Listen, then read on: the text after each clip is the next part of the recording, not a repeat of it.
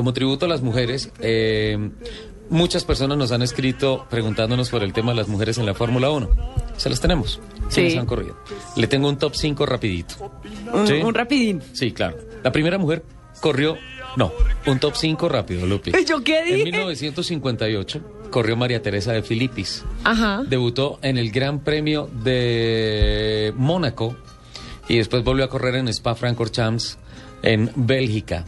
Ese mismo día debutó en la Fórmula 1 un tal Bernie Eccleston, que María Teresa de Filipis le ganó. Obviamente ella no alcanzó a estar en los puntos, quedó, eh, no sé en qué posición, pero sí llegó dos vueltas después del ganador. y, ah, pero lo hizo mejor que Bernie Eccleston, afortunadamente, porque Eccleston dijo, bueno, yo como piloto no, tal vez me voy a dedicar a los negocios, hoy en día es el gran magnate de la Fórmula 1. Número 4. Lela Lombardi. Uy, espérate, déjelo El, respirar. el es el uno y conteo. Lela Lombardi.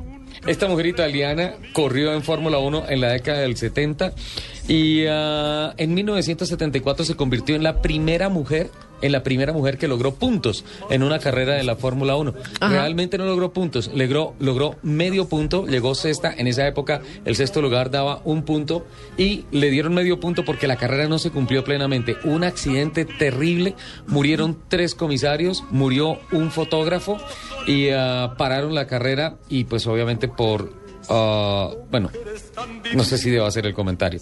El punto se lo ganó, no porque estuviera corriendo dentro de los puntos, sino porque el accidente implicó muchos carros que estaban adelante de ella y finalmente se reportó en el sexto lugar. Ah. Pero dice la historia que se ganó, que se ganó medio punto. Número 3. Divina Gálica.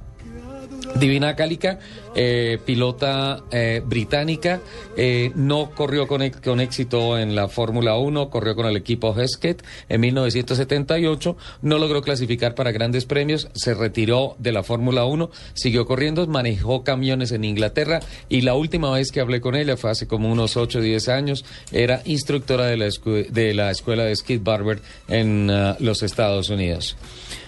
Número dos, Desiree Wilson es ah, una sudafricana, eh, sí, sudafricana, que estuvo en prácticas oficiales, pero no logró clasificar para ninguna carrera de Fórmula 1. Corrió en 1980 con la escudería Williams. Y la última, Giovanna, Giovanna Amati.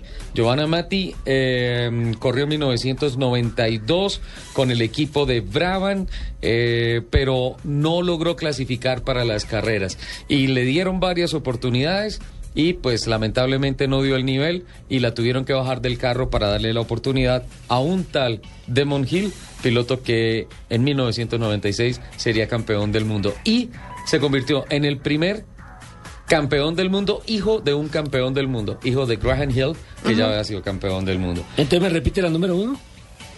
Giovanna Amati. Ah, ahí está.